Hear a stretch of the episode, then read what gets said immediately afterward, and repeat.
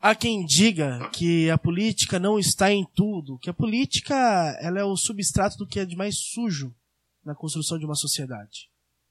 Ledo engano para aqueles que pensam isso. A política está em tudo. Isso nós sabemos pelos poetas, pelos teóricos que lemos. Mas a política está em tudo, no que você compra no mercado até o seu trato na sociedade. A política ela é um fator cultural, ou a cultura é um fator político. Por isso, quando saem as pautas do Namarofa, o pensamento é esse. O que está na política? E para tratar desse, de um dos nossos, desse novo, do tema do dia de hoje, é, no primeiro bloco, vamos falar sobre esporte, gênero e classe. Tá vendo como a política pode estar em tudo sim? E ela está em tudo. Aqui do meu lado, esse time que compõe o Namarofa, seguindo a linha coach do Sidão desde o começo da gravação, os nossos colaboradores. Flávia Gonçalves. Olá! Cauê Drummond. E aí? Fernandes Júnior. Hello, people! O Sidão. E eu, Vinícius Amaral. E essa é a nossa terceira edição do Namarofa, publicada. Porque o que a gente já gravou. um dia talvez vocês ouçam. Vamos soltar a vinheta. Hoje quem faz o som?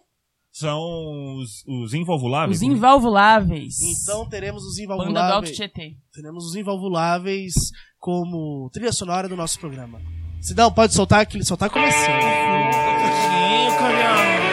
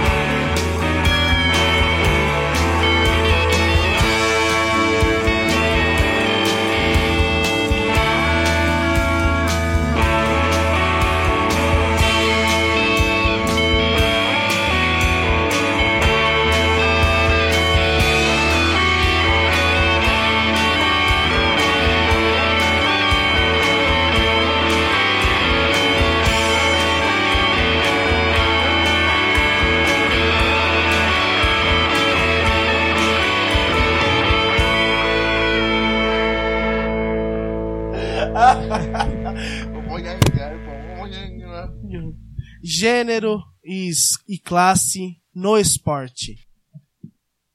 O que temos pra falar sobre isso? Espero que vocês estejam tão curiosos quanto nós aqui também. Sim, bombástico. Vamos lá? Flávia, Dá essa letra aí. o back é seu. É, você falou dessa questão da, da política estar em tudo.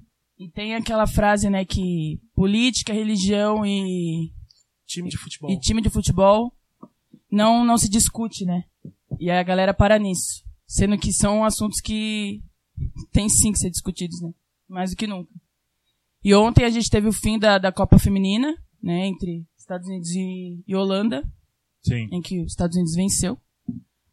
E, e foi uma Copa diferente das outras, né? A gente tem que te- tem, teve várias várias mudanças, né? Vários novos olhares em cima, né? Do, do que a Copa Feminina pode representar. E isso a gente tem que também, dentro disso, é muito importante sempre pensar que há 40 anos, no Brasil, a mulher era proibida a jogar futebol. Existia um decreto neste país que proibia a mulher de jogar futebol. Pelo simples, simples argumento de, de não ser algo voltado para o corpo feminino. Né, que por conta de violência e, e autocontato. É, o decreto durou de 1979, a, perdão, ele durou de 1941 a 1979. Durou 38 anos, né? E só foi revogado também a duras penas. E, e dentro disso, toda essa, essa dificuldade que a mulher tem dentro do esporte, principalmente dentro do futebol, que é o esporte majo- majoritário, né, dentro do país, é, toda essa, essa dificuldade histórica reflete até hoje, né, na falta de patrocínio, no, no pouco espaço dentro da mídia, na, no retorno mercadológico, O próprio salário. o próprio salário, é, as dificuldades enfrentadas para conquistar um espaço também são maiores por ser um espaço menor, né? Então, a dificuldade de você ser inserida ali numa, né, num, num patamar de, de grande categoria é mais difícil do que na, né, na, na esfera do masculino. E, e são várias, várias coisas que pesam mais para a mulher nesse sentido. E dentro dessa Copa tiveram várias mudanças e teve também em questão de comportamento, né? Teve também a, a primavera feminista também está presente é, hoje no futebol.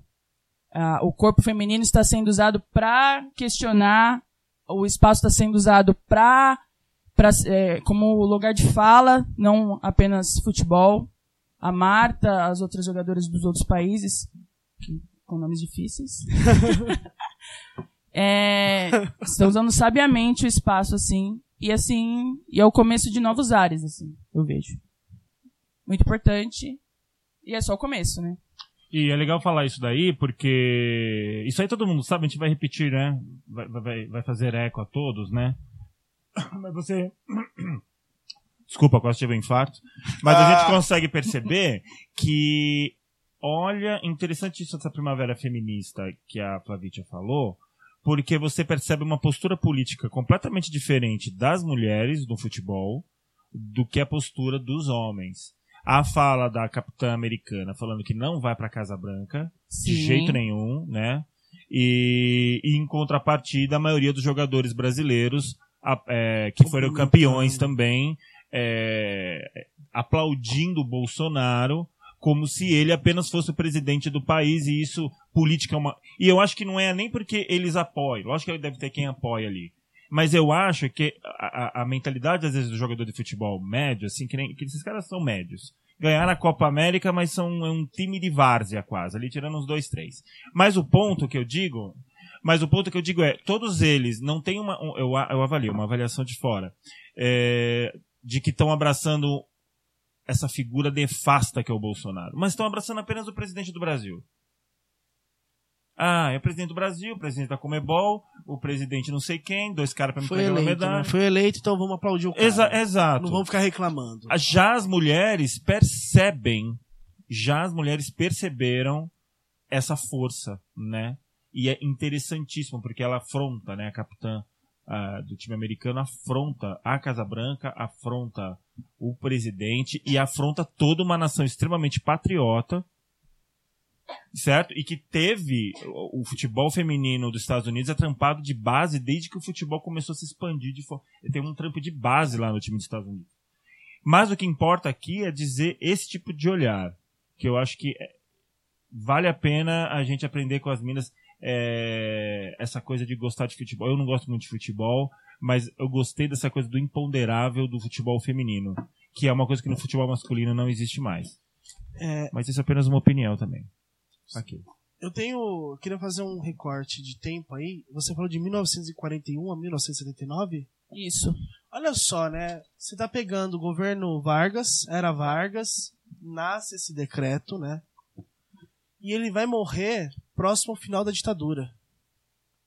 Olha como, né, dois, duas ditaduras e dois contrastes políticos interessantes, né? E deve haver um fator, talvez econômico, para essa liberação.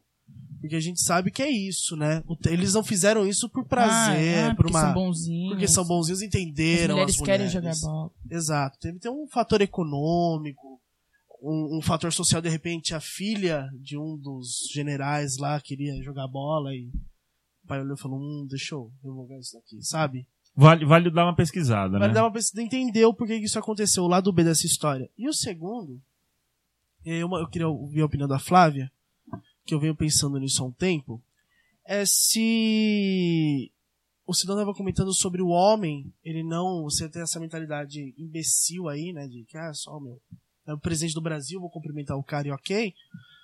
Enquanto a partida teve o Tite que não quis.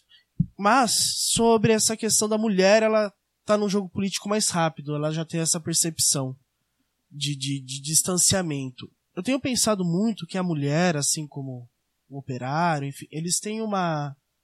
Acho que já pensaram isso, mas eu pensei também, não sei se essa, essas duas figuras, né, essas categorias, elas não se limitam, elas não têm que se libertar, elas têm uma capacidade de compreensão mais rápida da opressão, por mais que seja abafado, mas hoje em dia, como a informação está chegando muito mais rápida, as pessoas elas identificam mais rápido a sua opressão e elas se rebelam de forma mais rápida também.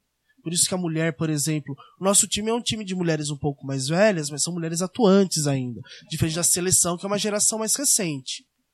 Mas elas também vieram de uma efervescência desse movimento e tudo mais. Então eu acho que o jogo político dessas mulheres é por conta. Ela realmente está vindo de uma forma mais intensa. Você acha que por uma questão de libertação mais da mulher da opressão, ela. dessa luta. Você acha que é isso? Eu acho que é a posição da mulher, assim, de enfrentamento e de, e de ter noção de espaço, eu acho que é histórica, né? Porque ela, principalmente se tratando da mulher negra, que sempre ocupou locais, de, digamos que é de chão de fábrica, Sim. que é onde está ali o, o, a raiz do problema, que é a base da estrutura. E aí a mulher negra tá, sempre tá, teve dentro disso, né? De, seja dentro do, de, de, empresas isso, ou na, em questão de, de faxineira, ou sempre nessa, nessa coisa de subalterno. Sim. E a mulher sempre teve essa coisa de se posicionar. Então, tem, tem vários, várias coisas da história, inclusive no futebol, que, que a mulher tá ali tá, por trás da história. Tanto que ali a gente, parando, eu não sei se eu entendi muito bem o que você perguntou. Mas mesmo dentro desse decreto. É que o Vinícius pergunta já respondendo, então a gente nunca sabe é, direito o que ele perguntou. Mas. Eu nunca identifiquei isso assim, antes de 65, não tinha os esportes definidos, os esportes que eram proibidos para as mulheres. Eram esportes violentos e de alto contato. Então, já tinha o futebol ali dentro do pacote. Mas aí dentro de 65, né, como com a ditadura um ano antes, é, ficou, tipo, expresso, assim, declarado, futebol, dentre outros, como beisebol, e dentre outros mais uns cinco, sabe? Agora não me vem à cabeça. E então, e a mulher não, não deixou de, de jogar futebol por conta disso. É Sim. É claro que com a ditadura ficou mais difícil. Mas a mulher não deixou de jogar futebol por conta disso. E qual que era o espaço utilizado para isso? Campo de várzea, na periferia. Então também tem, tem que também levar em consideração essa coisa de classe. Que é onde vai acontecer é na periferia. Que é ali onde, onde tentando se esquivar do Estado. E a mulher sempre esteve presente. Isso até a gente para pra pensar na questão da bicicleta. Até a, a mulher está por trás, até no início da, do uso da bicicleta, sabe? E, e o mais gozado em relação à a, a, a, ascensão da bicicleta, o mais apontado no, no, no estranhamento de ter, ver uma mulher pedalando era a roupa que ela estava usando, e não o fato dela estar se locomovendo com a bicicleta. Por ser um veículo, era um veículo veículo recente e o mais o mais estranho ao ver aquilo era a mulher estar de calça. E não, e não porque ela estava em cima de uma bicicleta. E, e a mulher está por trás de várias, vários fatores da, da, história e o futebol é um deles. Dentro disso. Quer falar? Eu, é, eu acho, eu acho Mas que... casou com o que você tinha falado? Com certeza. Na realidade é aquilo lá que a gente. É.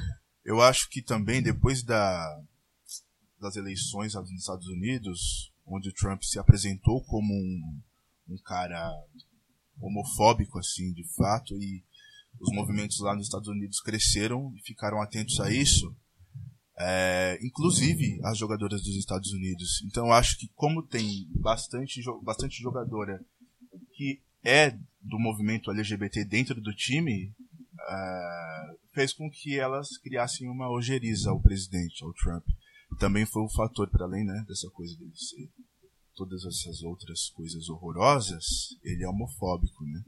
E a Meghan, eu acho que parte dessa recusa foi por conta disso e porque ela é militante também Sim. contra a desigualdade. E, mas... e ela é do, do, do movimento feminista dos Estados Unidos. E você percebe que chegou a hora, né, de do esporte aliás, não é que chegou a hora. De uma certa maneira, o esporte sempre está tá, tá chegando. A, na realidade, a sociedade, o pensamento diverso da sociedade está chegando no esporte. Ah. Que sempre foi muito blindado, né? Você faz sempre as mesmas perguntas para todos os jogadores, para você obter o mesmo tipo de resposta. Logo depois da saída do campo, o oxigênio no cérebro está pilhado. Quer dizer, aquela palhaçadinha que eu não sei. É quase uma injeção de morfina quando você vê é, uma narração, um esquema tradicional de esporte. Mas a política está começando a chegar. E aí tem um outro ponto para a gente citar aqui que eu quero falar, que chegou essa coisa do, do, do, das pessoas trans no esporte.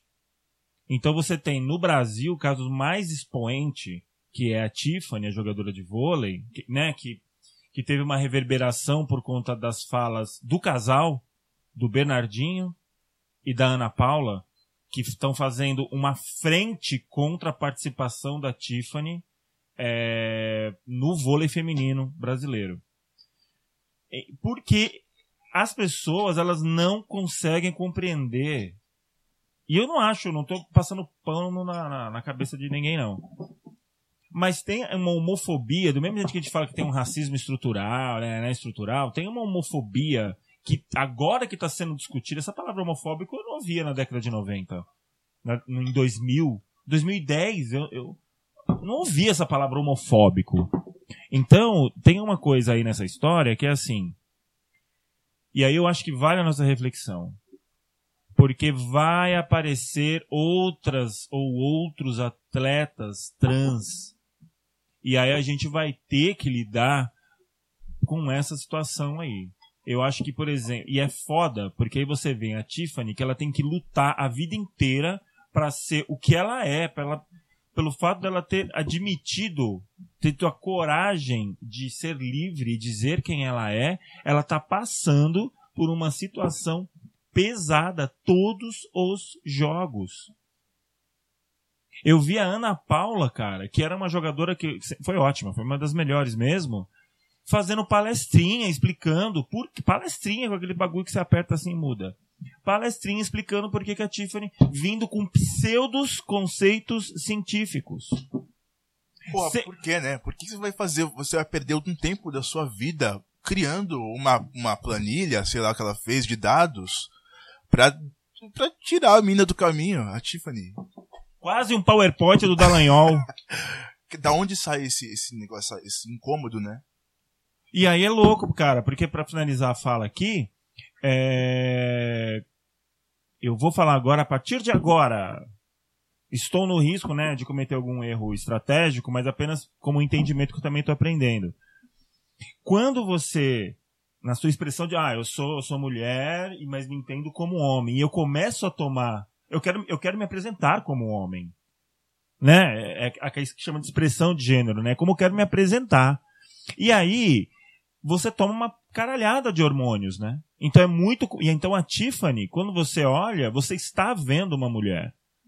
E, e por conta disso, o fato dela tomar os hormônios femininos e pans faz parte dos músculos que ela tem por conta da estrutura, né, que ela nasceu homem e tal, essa estrutura, né, com corpo masculino, essa estrutura vai definhando, cara. Então todos os, os o, a, a, a carga muscular, eu não sei o nome dessa, não sei o que é, esse tecido do músculo mesmo, da força e tal, todos perderam rendimento. Todos. Por exemplo, ela faz. Ela tem uma alegação muito boa numa entrevista que ela deu, que ela falou assim: se eu faço, se eu faço 28 pontos numa partida, é porque eu estou usando a minha masculinidade, né? Essa coisa de eu ser homem. Mas quando tem uma, uma outra jogadora no mesmo jogo que faz 30, ninguém fala nada. Porque é capaz que nesse desenvolvimento do, do corpo feminino, né? Então a mulher mesmo no corpo feminino, ela desenvolve músculos que, que lhe dão potência. Por conta dos hormônios, ela está perdendo essa capacidade, esse músculo. Então, gente, a ciência já está dizendo o óbvio. Então, acho que a gente. Acho que esse, esse ponto da, da, da, do gênero chegou no esporte. Eu estou feliz por isso, porque eu estou aprendendo. Eu aprendi. Eu vou, a minha dica cultural é muito ligada a isso no final do programa que é esse pensamento da pessoa trans no esporte, cara. E isso isso vai mexer demais com a estrutura como a gente percebe o esporte e vai ser bem interessante. Da mesma forma que eu estou dizendo que o jogo masculino é aquilo ali, né? Eu estou falando porque eu não gosto muito de futebol, então eu vejo muito pragmático. O jogo feminino, eu acho que tem um imponderável aí, né? Tem uma, uma, por exemplo, eu não vi muito em jogo feminino a mina quando sofria falta, ficar simulando que sofreu falta. Por exemplo. Sim. E uma coisa comum no homem, né? Se você me tromba, eu já quero cair e tal, e não sei o que, principalmente perto da área, essas coisas. Eu não vi isso no futebol feminino, meu. De, com tanta frequência. Então você percebe ali uma relação ética, é, uma outra forma de ver o esporte, nesse caso. Mas eu acho que é isso. Eu voltei pro futebol, mas na realidade eu queria falar da Tiffany mesmo, pra gente ficar atento e, e aprender sobre essa coisa do, da pessoa trans no esporte a política chegou, chegou, chegou no esporte, que bom. Sim. É isso aí. Mais alguma consideração? Lula livre. Os locais estão aí para serem ocupados. Vamos entrar no segundo bloco. Temos aí mais uma música da banda. Tops. Opa! Ah. Let it go, let it go, let it go. Vou voltar essa introdução. Vou voltar essa introdução então, pra você ter o que cortar e complementar. Imagina, vou pôr tudo que tá uma delícia. Aê. Mais alguma Os Invalvuláveis. Os invalvuláveis. invalvuláveis. É porque, vale, va- vale dizer, gente, que é porque o Topsy Turvy foi a primeira banda que a gente autorou, vamos dizer assim, batizou, né? Tá no programa 2 que a gente fala sobre o Raul Brasil, um programa bem legal. É, então por isso que a gente falou Topsy Turvy aqui. A gente vai ouvir os invalvuláveis.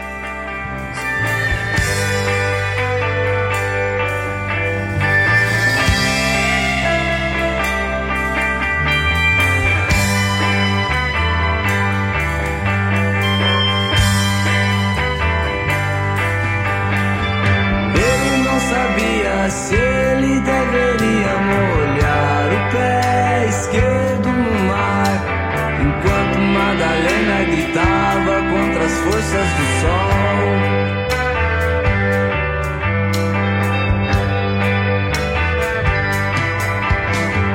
Bem de manhãzinha contra sua sina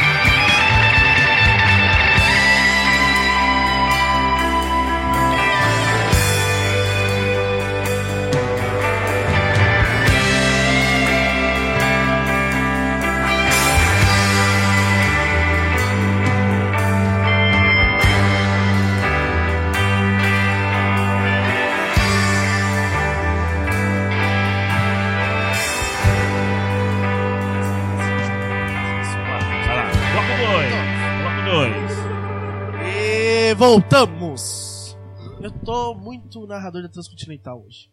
É... Nosso segundo bloco traz um questionamento. Do jeito que o povo gosta. É o segundo bloco da polêmica. Público do teatro, público de museu, público de cinema, enfim, público das artes em geral. A diferença entre esses públicos e por que isso acontece. Por que isso acontece, Cauê Drummond? Bom, por que isso acontece? A diferença dos públicos? Sim, Aí é um motivo. Pode ser um motivo filosófico ou pode ser um motivo muito superficial. Qual que você quer? Tem o de classe também, E né? o de classe. então eu quero. Eu quero todos. Porque. O tema, o tema que lhe prazer, Cauê. O tema que lhe É. prazer. Ah, Ah, somos didáticos ou não? Não, é não. É legal a gente pensar sobre esse tipo de público, porque em cada lugar onde se expõe a arte, o comportamento do público é um, né? A não ser que esteja lá na rua, e mesmo da rua haverá um, um- um- uma relação diferente entre público e obra, né? E dentro do teatro, como eu, Flávia e Sidão somos atores, o Vinícius já teve suas partes lá na- dentro da arte cênica. É, sabemos que o, público do teatro também é um público diferente desses outros do museu, do cinema e da exposição. O legal é pensar é, é que ao passo que se moderniza a arte, que o mundo se moderniza, o público é, ele começa a procurar coisas mais modernas também. E eu li uma matéria hoje no, no Teatro Jornal, e essa matéria de, de 2016, do Afonso Nilson, que ele fala a respeito disso, que o teatro, quando ele começa a interagir com o público, ele passa a agregar esse público e fazer com que esse público esteja dentro da obra de fato. E não, não o teatro antigo, né? Que apesar dessa, dessa troca sinestésica, sinestésica, né? Com o público, não havia essa interação tão próxima. Então, enquanto se moderniza, o teatro agrega esse público. E ele cita um, um Bauman nessa matéria, que, que ele fala que nesse sentido de que as coisas se modernizam, Nesse sentido, é, é conveniente questionar até que ponto a presença viva do, é, é, do artista em cena é um espetáculo atraente ao público contemporâneo. Ou se com todo o acesso disponível a toda informação produzida, os meios artesanais de veiculação dessa mesma informação são viáveis e de que maneira, né? Mais especificamente, se o teatro, como meio artesanal de veiculação de informação, pode fazer, pode fazer uso de suas especificidades para continuar sendo uma alternativa atraente para o público, com cada vez com mais opções. E aí ele fala sobre isso, porque tem público do teatro que vai ao espaço, por exemplo, que fala que sente esse incômodo, né? Que eu não posso comer, que se eu faço um barulho mais tal, aí isso vai. Que isso vem do teatro burguês, né? Teatro burguês. E a galera sente o incômodo mesmo. Eu queria conversar, eu queria, queria saber da, da opinião de vocês também, como vocês têm esse contato com a arte. É, os incômodos que vocês sofrem em certos lugares. Tem gente que não gosta de ir Eu- no eu- museu e Cara- sente o incômodo do museu, esse silêncio, essa Sim. sabe? Eu tenho. Primeiro. Acontece Quer isso. falar? Eu posso falar também. Pode falar então A questão agora. de classe tá presente aí, né? Pra caralho. Pra caralho. Pra caralho. Porque o que acontece? Primeiro que os teatros, vamos dizer, quando, eh, quando a gente ouve falar em teatro, você tá aqui nos ouvindo agora. Aí eu vou falar assim, gente, é um espaço de teatro, um lugar de teatro. O que, que vem primeiro na nossa cabeça? Teatrão. O italiano. O italiano, grande, é, com uma arquitetura diferente, não precisa nem ser imponente, mas ele é diferente. E nesses lugares, dentro da trajetória de qualquer pessoa pobre, você não pode entrar em lugares assim quando eles são privados. Você não pode. Você tem que se portar de determinada forma. Quando um espaço público projeta um troço dessa natureza, né, você projeta nessa esse- essa mesma estrutura imponente, você também impede que as pessoas entrem. E aí a gente não precisa fazer o Teatro Municipal de São Paulo. Aqui em Suzano, nossa, nossa terra maravilhosa, o Centro Cultural de Suzano tem uma, uma agora que botaram um- Uma rampa. uma rampa, mas antes tinha, tem uma escadaria X com umas portas kafkanianas de vidro que quando você entra no centro cultural tem um, um balcãozinho que há muitos anos ficavam quem? É, guarda civil. Você entrava no centro cultural, cara, você se deparava com um guarda civil lá dentro. Então perceba os graus. Aí o cara fala, meu, isso aqui não é pra mim, né? O periférico, ele sempre tá qualquer. Ele já tá. Ele é desconfiado a vida inteira, né? Desconfiam dele a vida inteira. Então ele olha sempre também com essa desconfiança. Veja, a gente não tá falando nem de São Paulo, eu tô dando um exemplo aqui de Suzano. Com o passar dos anos, foram sendo substituídas essa figura do fardado por uma pessoa que você olha e fala: essa pessoa tá aqui para me dar informação. Se ela sabe, já estamos. Depois a gente entra na história. Então eu acho que tem muito dessa, dessa, dessa, dessa caracterização como que o burguês colocou, tanto é que as pessoas estranham na sede de- do Teatro da Neuro, Espaço N, quando a gente fala que as pessoas podem entrar pra be- bebendo, comendo. Sendo que elas entram bebendo e comendo num cinema. Tranquilamente. O- esse prazer de você assistir o filme, comer e beber, que é uma coisa que a gente gosta, é, foi tirado do teatro, cara. Mas assim, não, isso também não tem parte por isso não tem parte também dos atores. Como assim? No, em alguns. ah, eu já ouvi algumas entrevistas de artistas falando que eles se incomodam de ouvir pessoas comendo, por exemplo, em cena. Sim, tem isso também. Eu acho que é uma- Concentra. É uma não, questão não, não. controversa mesmo, porque certas Entendi. coisas pedem Verdade. certas coisas. Eu, Exato. Não, é verdade, é, eu, me, não é. eu me fiz, não me fiz entender, eu- mas é verdade isso que você tá falando. Eu também ficaria, pô. Mas eu tô dizendo que é, a pessoa teria o bom senso de não, de não comer, entendeu? Sim. Assim, sabe essa natura? Eu posso tomar uma cerveja. Ser uma coisa Assim, natural. No tá. Espaço N vende amendoim e cerveja. Vende então, amendoim se cerveja. porventura tiver alguém na plateia lá com amendoim e cerveja, a gente não pode achar tão ruim, porque a gente, Não. a gente E, o- e- e mesmo. aquele produto, né? Sim, desculpa, Fá. E mesmo o teatro burguês, dos shoppings lá de São Paulo, eles vendem coisas pra comer, né? Então, Sim. isso voltou, é, enfim. Além lá do, do teatro renascentista, em que a galera assistia em pé, comendo e tacando frutas no ator, voltou ali, Mas lá nos shoppings de São Paulo, você tem um abafador. Então você vai abrir a sua latinha e ele abafa esse barulho. Tem toda... Como assim, abafador? É tipo um. Não sei, é um. Ah, uma no próprio- tecnologia. Ah, isso, entendi. isso. Tecnologia abafadora. É, Sim. E aí Caralho. tem esse. Olha Esse só. elan, esse elan. Esse elan. é isso, é, é louco. Tem- né? eu tenho espaços culturais que me incomodam. No, aí, né, eu não, não consigo falar de situações menos burguesas. Mas eu não consigo, por exemplo, ficar muito tempo em museu. Não tem muita cadeira, né, meu? Eu- Não, Você sabe que eu fico. Mas tudo bem, fala aí. Quero falar sobre isso. que eu vi isso. não. Eu vou anotar isso. Tive duas experiências, duas museus, né? Aqui de São Paulo e do, de alguns do Brasil e alguns fora. Então, tipo, nos de fora realmente tem muito mais cadeira. Sim. Você tem onde sentar. Nos aqui não tem, mas não é nem esse o ponto que me incomoda. Mas você vê que tem um diferencial aí. Tem um diferencial. e é eu nem viajei. E eu nem viajei. Não, você senta e você tá, tá, tem o Michelangelo ali. Aí você senta e fala, ok. Nossa, andei Quando essas pra pessoas caralho. saírem. é, quando essas pessoas saírem, eu vou ver. Só. Sim, andei pra porra, então eu vou sentar e consigo ver pelo menos por enquanto a cabeça. E aí você vai conseguindo ver o restante. Aqui no Brasil não, né? Você quer ver aquele quadro do- da independência, você fica três dias olhando pra cima. Ah, beleza, cansei, não vou conseguir ver todas as luzes esse quadro.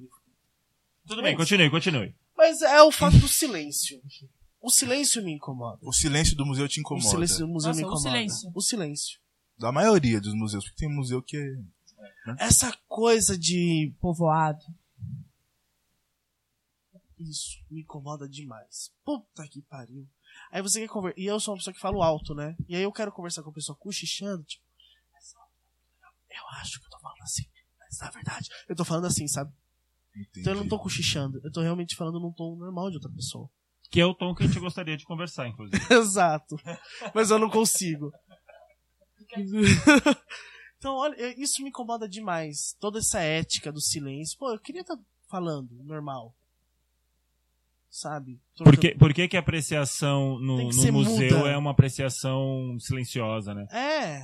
É uma Os- pergunta, é uma os, pergunta. é, é, os rituais que as instituições, a, a instituição como, não só como pensando nela corpórea, as instituições todas, elas vêm com uma tradição também, seja ela no teatro, né, seja ela do lado esquerdo, do lado direito, elas vêm com uma, com uma tradição, com um ritual. E os rituais, eles vão caindo um a um, enquanto o tempo passa, né? Ao passo que ele se moderniza. É porque você teve. Meu, o, Museu do Futebol é um museu extremamente barulhento. Então, por Isso quê, vai né? cair. Mas é Caindo. legal. Isso vai caindo, vai caindo. É legal. Porque essa coisa de, de exposição, de museu, tem também a, o público que é voltado, né? Sim. É sempre. A grande maioria são nas- nos grandes centros, é, é longe da, da periferia, então é. Quem frequenta é a, a galera do centro, a galera que já consome cultura. Sim. Então tem essa, essa coisa de é, consumir o diverso. Aí eu fui no museu, à noite vai num show e, e consome essa diversidade de cultura. Pro periférico que vai uma vez na, na exposição, cai nessa coisa, né? De tipo, não entendeu o que aquilo quer passar. Mas pro, pro cara burguês ali que tá acostumado com isso, é só uma das diferentes formas ali dentro do cardápio que ele tem, porque ele tem acesso àquilo. Acesso a diferentes formas de, de consumir cultura. Então tem tudo isso. E, e eu acho que tem uma coisa assim, aí o que, que o periférico vai? Vai lá e cria o seu código pra fazer aquilo que ele entende como expressão artística. Sim. E é aí que a periferia vai lá e desvirtua e quebra as hegemonias, cara. Porque, porra, ah, falaram lá o rolezinho, falaram que shopping é um lugar pra todo mundo ir. Quando eles foram, eram expulsos, aquela onda de expulsar, né? Sim. É, porque eu tô indo lá pra lazer, meu. Me falaram que aqui no shopping é um lugar de lazer, de repente não é mais. Então aí eles foram criando aí, não é ao mesmo tempo, mas você vê que a, a periferia tem essa, essa- já essa tradição dos saraus, que são tradi- saraus tradicionais na periferia, que tá bombando. Os Os slams, slams. que é uma manifestação fodida. Eu não, te- não tem mais graça você ir num sarau e a pessoa pegar lá. É, hoje eu vi a floresta. Segui o azul, segui o verde. Seguiu meu coração como a floresta. do Rio Paranauá. Cara, O, é Não o tem mais esse Sarau, tipo de sarau. Sarau seguiu essa, essa linha, né? Potente, Parabéns, né, Cida, pela poesia. é, mas Uma, é, uma fala potente, né? Que é. É, é uma desvirtuação desse sarau na casa da Julia Gun, sabe? No apartamento. Como falar baixinho. Mano, é microfone, é gritaria, eu tô com o celular, você já me filma, a gente já publica, já tá lidando com várias Tô com o linguagens. microfone na mão, né? É essa coisa de tipo, a minha voz é, está sendo potencializada agora nesse momento. Sarau é muito isso, né? Sim. Então acho que a gente tem que avaliar, sempre pensar nessa possibilidade de a gente se deparar com novos públicos nesses espaços. Nós no teatro já nos deparamos no- lá de pessoas que não conheciam o código do teatro e deu uma desvirtuada. Já passamos por isso lá, né? Sim. Teve um cara que tava vendo dois pedidos uma noite suja lá um dia, feito por duas minas, e ele rachando o bico. E não, e não, e não, não de uma maneira agressiva com as minas nem nada. É que ele, ele via uma coisa, ele via uma coisa no espetáculo que você falava, nossa, que brisa, o que, que esse cara tá assistindo agora? Ele tá vendo, mano, um, um teatro pela primeira vez num espaço alternativo. Ele pode ter várias, várias relações. E ele desvirtua. Como a gente já passou pelo fato de uma pessoa não aplaudir o espetáculo no fim. Só que lá quando ele foi na internet ele falou: Eu adorei o espetáculo. Sim. Então olha que louco. Os- Como os códigos podem ser subvertidos, a gente tem que ter essa humildade de perceber isso. Sim, Fica aí a reflexão. também. É, ficar irritado com o comportamento do, do público sem ter visto o ponto de vista dele é um pouco. É um erro, né? Um É uma equívoco. prepotência, né? Uma prepotência. Então, se não, se não existe aí um diálogo pra entender ali as partes, né? Que cada um tá. Em questão de público, né, de feedback, de troca, tem que ter um diálogo. E não achar que isso, aquilo. né? Sim. Mas que o público vai no teatro, quando vai pela primeira vez, vai com um certo estranhamento. Isso é mesmo. Ah, e a gente certeza. Falar por si mesmo, né? Comigo foi assim. Era essa coisa de tipo. é, olhar, né? Pisar com calma. Um público diferenciado, ou seja, vai bonitinho, passa Sim. perfume. Que é um lugar que você tem contato com o ar- artista, né? O próprio público, com o personagem, enfim, é um monte de, de relação sinestésica. Acho que é por isso que o teatro sobrevive até hoje, né? Sim. E aí tem coisa de tipo, você está ali numa cidade, aí tem um grupo que, que faz teatro, né? E você quer consumir teatro, então, tipo, é consumir o teatro, o que os caras produzem e tal. Tem tudo E isso. e eu acho que é por isso também que é legal os artistas E hoje estou no grupo, né? É, não, e os artistas que, está nas- que estão na, em qualquer cidade frequentarem lugares da cidade, né? Eu acho que isso é, isso é uma coisa muito importante que a gente tem que refletir sempre, né? A gente poder estar nos lugares onde o público está. É. Porque o público gosta de estar no lugar, falou, meu, eu vi teu trabalho, eu quero falar sobre ele. Esse Porque- acesso. É, porque a gente acaba tendo uma, uma. Como que eu posso dizer? Acaba tendo um feedback num lugar onde o cara não tá vendo a peça. O cara não vai falar sobre a peça no teatro onde ele viu você. Mas no bar, ele vai falar com você. Porque é um lugar é, comum a ele, né? Sim. O bar é um lugar comum. Então é muito legal quando a gente ouve o que as pessoas têm a dizer de um trabalho de um artista ou quando a gente quer dizer dentro de um bar. Eu acho muito legal. Então eu acho que é, é importante esse contato do, da- do artista é, com a plateia, justamente para o artista acompanhar. Vou finalizando aqui. Para o artista acompanhar esse- essa ruptura que a plateia tá dando, Anja. Que a plateia tá dando rupturas. Sim. Muito legal isso. Mas, tudo que é bom, Dura pouco. E vamos dando os encaminhamentos dessa revolução comunista nesse aparelho da, da revolução aqui numa cidadezinha pequena, onde a existência é feliz. Não diremos o nome. Dicas culturais. Sobre o alto da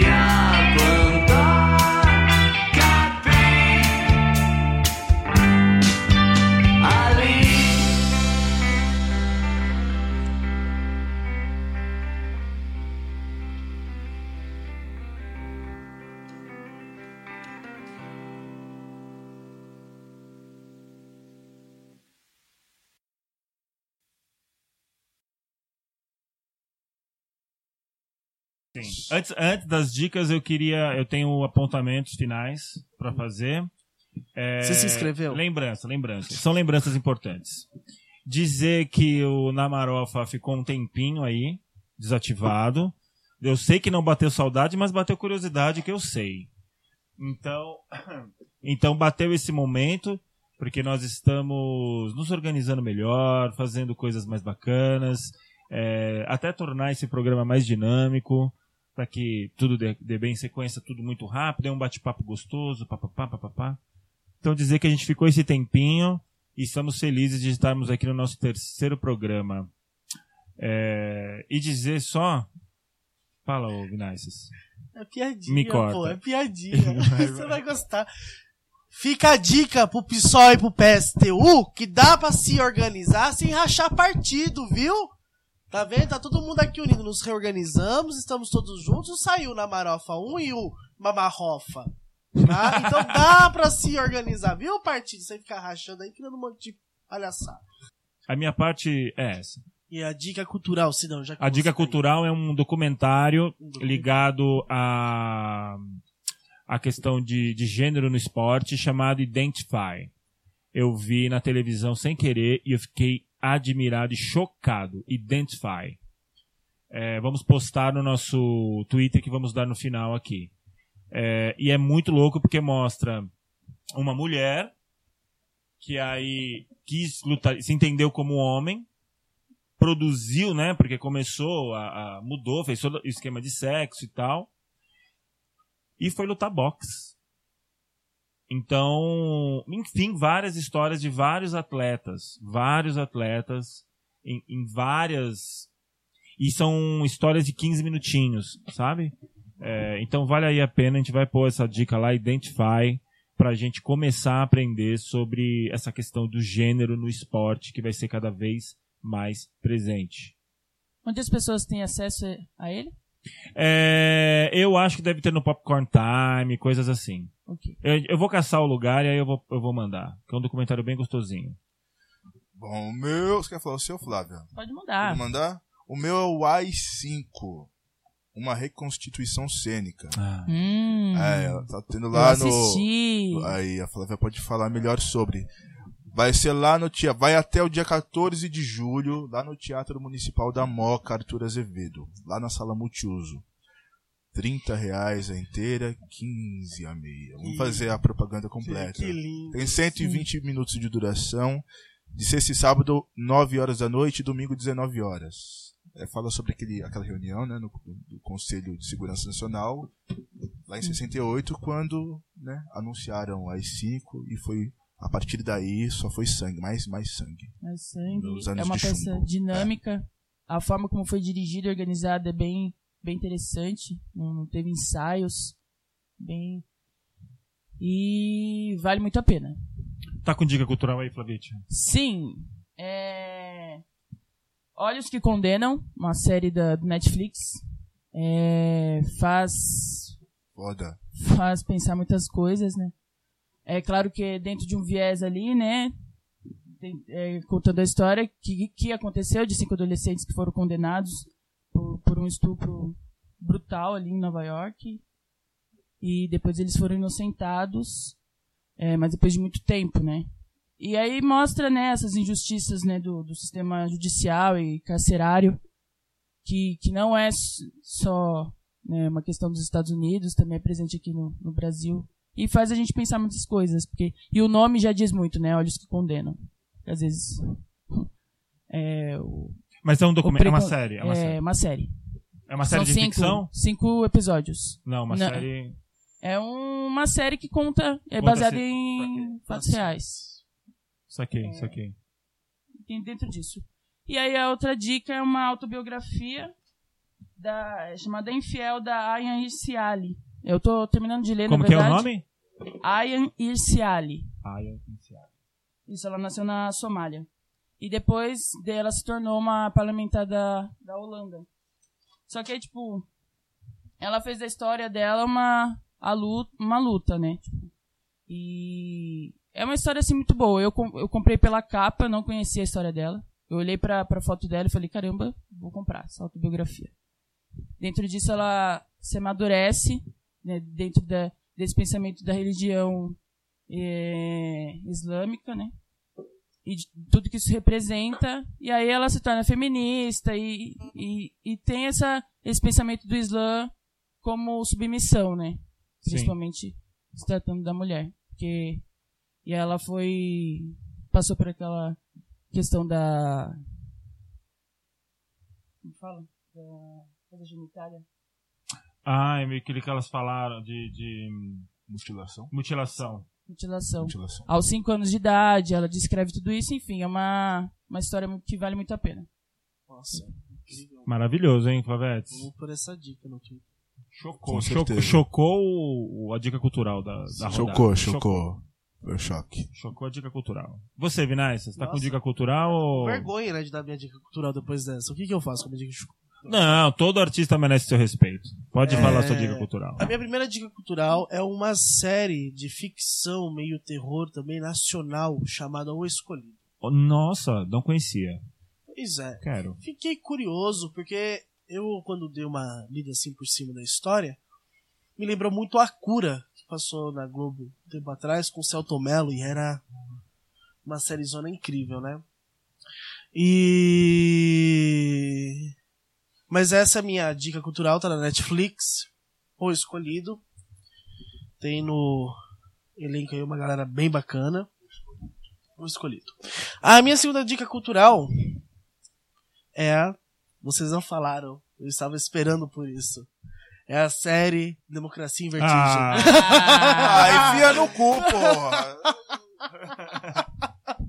Não, não, não Eu por nada, mas tá todo mundo assim. assistindo, por isso que eu falei. é, não, não, Não é. é, Eu não assisti ainda. É, Olha como só. que é. Tá vendo? E eu quero dar essa dica pra você que ainda não teve coragem de ver. É igual você fala pra galera, toma, tome Coca-Cola. Não, mas ó, se não teve coragem de ver ainda, essa dica cultural é pra essas pessoas. Não, com certeza. Outras pessoas gente que estão não sem viu. coragem e eu quero falar pra elas que elas devem assistir, irmãos. Vocês devem assistir essa, esse documentário. É, vai ser pesado quando eu assistir, eu sei. Faz uma sessão. Faz, não passa por isso sozinho, companheiro. Companheira. Faz uma sessão no seu espaço cultural, na sua casinha, no seu caso A. Já que você citou isso, né? O cara E começou um puta anúncio. convida. e convida aquele crush, aquela crush, todos os seus crushes. E bota todo mundo na mesma sala e vocês choram juntinhos, criam um grau de intimidade a mais. Um marco na história. Qual é a sua intenção com esse filme, Vinícius? Estou bem, não preciso de nada. Então assistam Democracia em Vertigem, puta documentário da Petra Costa. Chama Incrível. crush, né? Chama, chama a galera. E, né, como diria Lobão, me chama, me chama, me chama, me Puta chama. que Ah, pariu, que Tô vergonha. Lobão! Ah, Ô, citou Cidão, o que que a Lobão. gente faz com uma pessoa que cita Lobão no Namarofa? Depois de ter falado do Democracia em Vertigem. Como que ele conseguiu juntar essas, essas duas figuras? Vinícius, Ah, Lobão cu. pensamento pequeno burguês. Ô, que merda, hein, Vinícius? Só temos que é isso. acabar, né? Depois dessa, é, temos- eu Acabou, tenho que acabou acabar. já. Você- Acabou, acabou. Ó, você tinha razão na sua premonição. Uma vergonha a sua manifestação de dica cultural depois da dica cultural da Flavinha. Temas, Uma temas em vertigem.